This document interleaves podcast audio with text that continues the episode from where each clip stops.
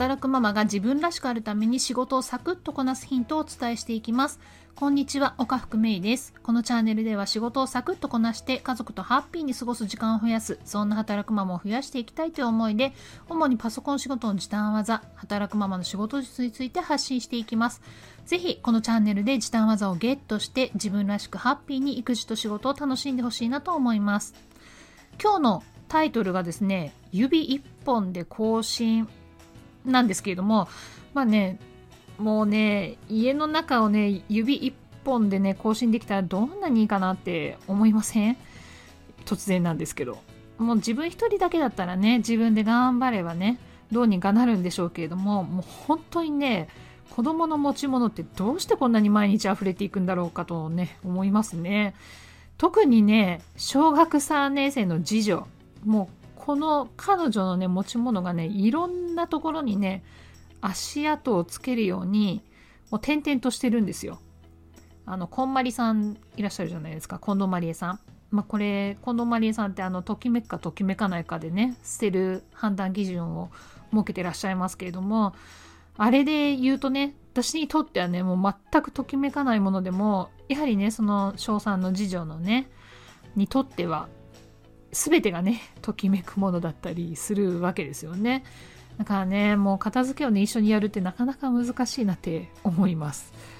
ということで、あの、時短術のお話に入りますけれども、今日はね、指一本でパソコン仕事の時短ということでね、以前の音声で F なんとかっていうね、ファンクションキーの技についてお伝えしたんですけれども、どうでしょうかね？いくつか使ってますか？今日もその F なんとかのキーの技をお伝えしようかなと思います。それがこちら。更新 F5。インターネットで何か情報を見てるときに、その情報を更新したいなっていうときに使えるんですね。え？あまり更新しない？まあ、例えば、地震が起きたっていう時にね、あどこが震源地なの？どのくらい揺れたの？ていうね、情報を気象庁とかにね、取りに行ったとしましょうね。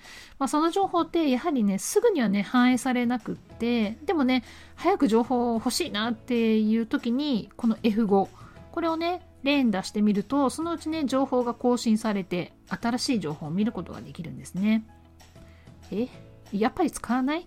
あ、そうですか。まあ私はね、結構使ったりしますよ、この F5 の更新。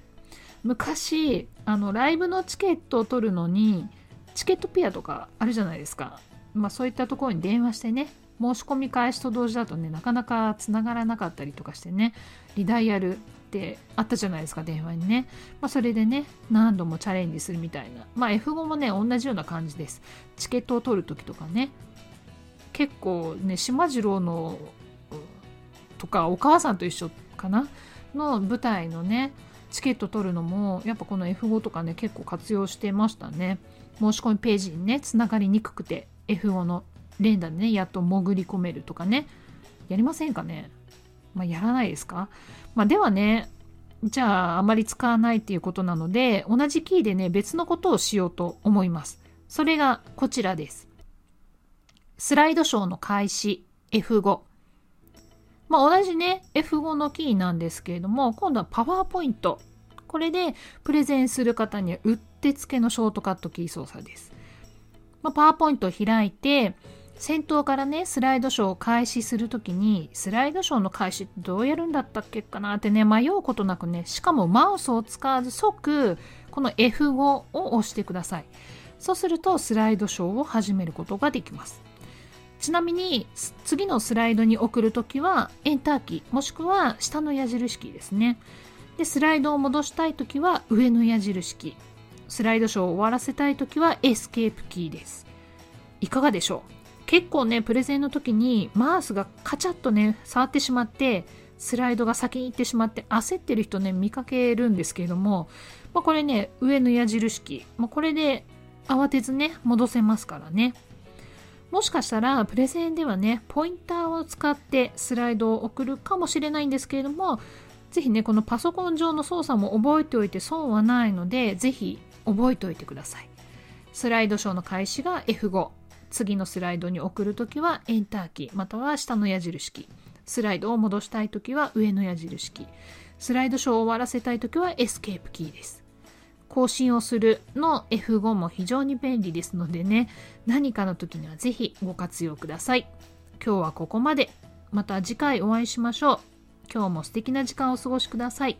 働くママのパソコン仕事時短10チャンネル岡福芽衣でした。